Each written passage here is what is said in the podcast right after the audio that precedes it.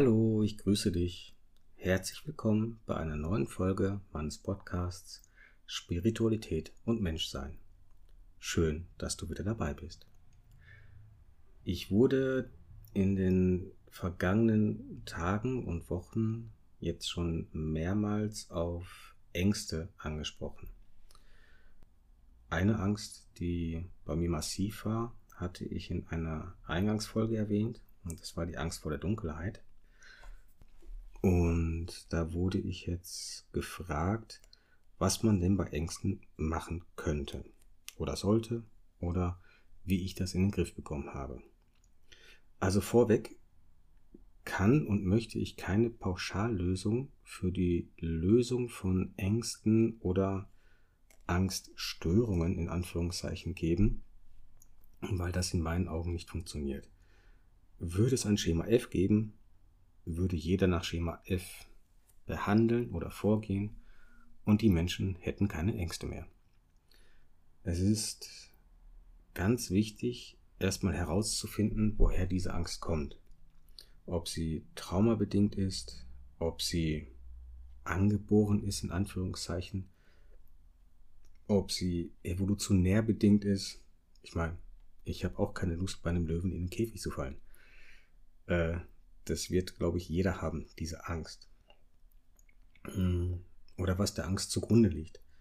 Da haben wir die Verlustangst, Angst vor der Dunkelheit, Angst vor Spinnen oder anderen Getier oder Ungeziefer.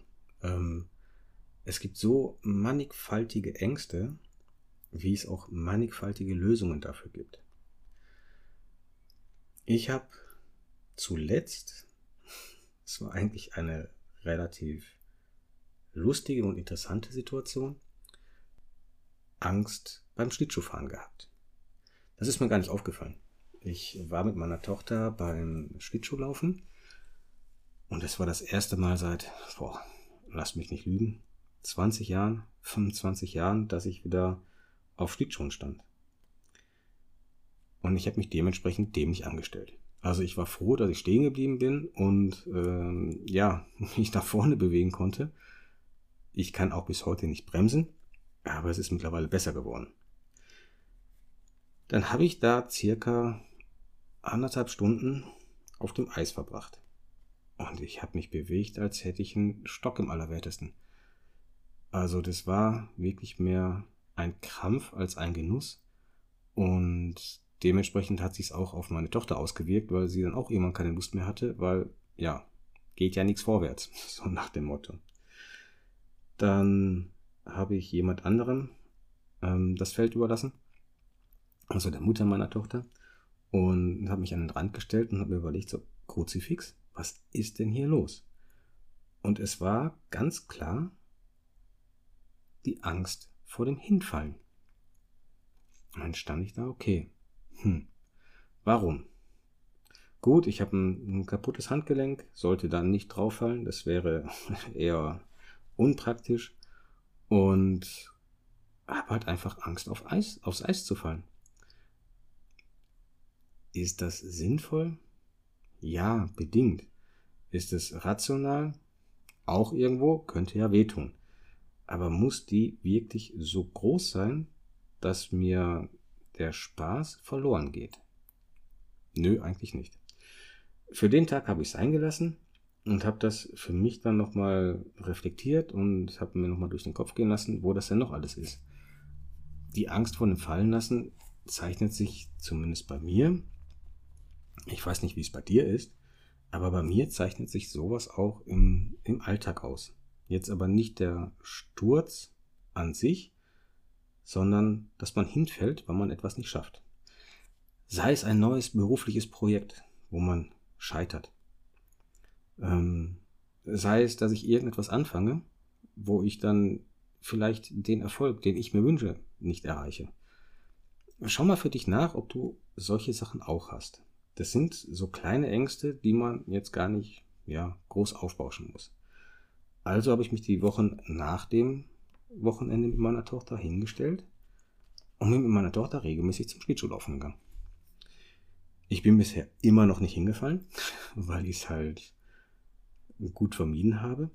Aber ich habe mich dieser Situation immer wieder ausgesetzt. Ich habe mich nicht gezwungen, obwohl es eine Idee von mir war, mich bewusst hinfallen zu lassen, sondern bin immer wieder in die Situation gegangen, wo ich die Angst verspürt habe und habe mich der, ja, der Angst langsam angenähert. Ich bin mal ein bisschen schneller gefahren, mal ein bisschen langsamer, mal ein bisschen Blick nach oben, andere Körperhaltung und so weiter und so fort. Und ja, ich mag immer noch nicht hinfallen. Aber die Angst vor dem Hinfallen ist nicht mehr so groß, dass ich da mich auf dem Eis nicht mehr bewegen kann. Also langsam mal sicher klappt's. Das ist jetzt nur ein Beispiel, wie es gehen kann. Je nachdem, wie stark die Angst ausgeprägt ist und was es für eine Angst ist. Ich meine, wir können jetzt nicht hingehen und jede Angst mit einer ja, Konfrontation bekämpfen, weil manche Ängste nicht unbedingt äh, in Konfrontation gehen sollten. Nehmen wir jetzt einfach mal jemanden, der Angst hat, nachts draußen rumzulaufen und Angst davor hat, überfallen zu werden. Ja, das muss man nicht nachspielen. Diese Angst ist, je nachdem, wo man wohnt und wie das Umfeld ist, durchaus berechtigt und bedarf dann einer anderen Herangehensweise. Die von mir zuerst genannte Angst vor der Dunkelheit war anders gelagert. Diese Angst hat sich durch ein für mich höchst traumatisches Erlebnis bzw. Ereignis direkt von jetzt auf gleich eingebrannt. Mm. Da war nichts mit, okay, ähm, ich mache mal eben meine Wohnung immer dunkler und dunkler, bis ich wieder in der Dunkelheit leben kann oder schlafen kann. Nee, das war nicht machbar. An die Sache musste ich gänzlich anders ran.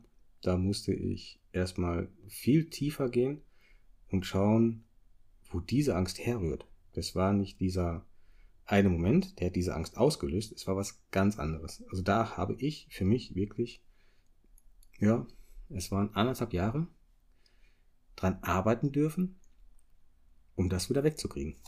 Mittlerweile, Dunkelheit gar kein Problem. Ich gehe nachts am Waldrand spazieren. Im Wald rein muss ich jetzt auch nicht, aber ich glaube, das ist auch relativ normal, dass man das nachts nicht möchte. Und kann auch wieder oder möchte und muss auch wieder in, Dunkelheit schlafen. Also da mag ich mittlerweile kein Licht mehr haben, weil es einfach für mich angenehmer ist, ohne Licht zu schlafen. Und habe dies zu, ich sage jetzt mal, 98 Prozent wieder behoben. Zwischendurch kommt nochmal so ein, mm, könnte ja, aber das ist so marginal, dass es definitiv zu ignorieren ist. Das Doofe bei der Geschichte war, dass ich Angst vor der Angst bekommen habe. Das sah bei mir so aus, dass ich in der Dunkelheit ja diese Angst verspürt hatte, aber schon der Gedanke, diese Angst zu kriegen, Angst verursacht hat. Also in das Thema möchte ich jetzt gar nicht so tief eingehen, das ist nochmal ein Thema für sich. Aber Angst vor der Angst ist eine ganz miese Geschichte, weil das die ganze Sache nochmal verschlimmert. Weil man gar nicht in der, in der Lage ist oder in die Situation kommt, sich seiner eigentlichen Angst wirklich zu stellen oder ihr zu begegnen, sondern schon beim Gedanken daran, diese Angst zu empfinden, so große Angst hat, dass man da gar nicht mehr weitergehen kann. Darum habe ich auch knapp anderthalb Jahre gebraucht. Es war immer wieder ein Ortswechsel, hier mal ausprobiert, da mal ausprobiert, Gespräche geführt. Ich habe das auch nicht alleine gemacht. Ähm, wir haben Freunde beigestanden und anderweitig Leute beigestanden, um dies ja in den Griff zu kriegen. Gemacht habe ich es alleine, ja. So wie jeder seine Themen und Probleme alleine in den Griff kriegen muss. Aber ich habe auch da gesagt, okay, das ist mir jetzt gerade eine Nummer zu hoch, beziehungsweise eine Nummer zu groß. Ich hole mir jetzt Beistand. Ich gehe jetzt zu jemandem, der zumindest an meiner Seite steht. Das muss kein Angstbewältigungsprofi sein. Habe ich auch nicht gehabt. Wäre vielleicht schneller gegangen, aber für mich war das Thema so völlig in Ordnung. Auch die Geschwindigkeit war für mich völlig in Ordnung. Von daher habe ich Leute an der Seite gehabt, denen ich vertraut habe. Und da kann ich jeden nur bestärken, Sucht euch Leute, denen ihr vertraut, denen ihr euch anvertrauen könnt und die euch gegebenenfalls bei so Sachen unterstützend begleiten können. Nehmen wir eine Konfrontation mit der Angst. Die muss man nicht alleine machen. Natürlich steht man gefühlt alleine da und konfrontiert sich mit der Angst. Aber wenn jemand dabei ist und einem Sicherheit gibt, fällt es einem leichter. Und das immer wieder aufs Neue zu tun, macht die ganze Sache verträglicher fürs komplette Gemüt. Man muss sich nicht jedes Mal stressen und überbelasten, zumal es auch gefährlich sein kann, wenn durch die Konfrontation mit der Angst eine Retraumatisierung stattfindet. Also da sollte man dann je nachdem darauf gefasst sein und auch wissen, wie man damit umgeht. Also ich kann nur sagen, man kann mit viel Gefühl, Verständnis und auch Geduld jede Angst auf ein Niveau bringen, dass es den Alltag nicht mehr belastet. Und das kann ich anbieten, dass man diesen Weg gemeinsam geht und schaut, dass die Angst, die du verspürst, die du gerade vielleicht als, als bedrückend oder als belastend empfindest, dass du diese Angst auf ein Niveau bekommst, wo du sie noch wahrnimmst, aber so bewusst wahrnimmst, dass du sagst, okay, ich kann damit leben. Jetzt habe ich ein Niveau erreicht, wo ich den Situationen nicht mehr maßgeblich aus dem Weg gehen muss. Hm. Nehmen wir eine Spinnenphobie, einfach mal als einfaches Beispiel. Man muss den Menschen nicht dazu bringen, jetzt in einen Korb voller Spinnen zu springen. Das wäre nicht in Ordnung, absolut nicht. Aber man bekommt einen Menschen dahingehend beruhigter vom Gemüt her, dass er nicht bei der kleinsten Spinne an der Decke sofort hysterische Anfälle bekommt. Also Panikattacken.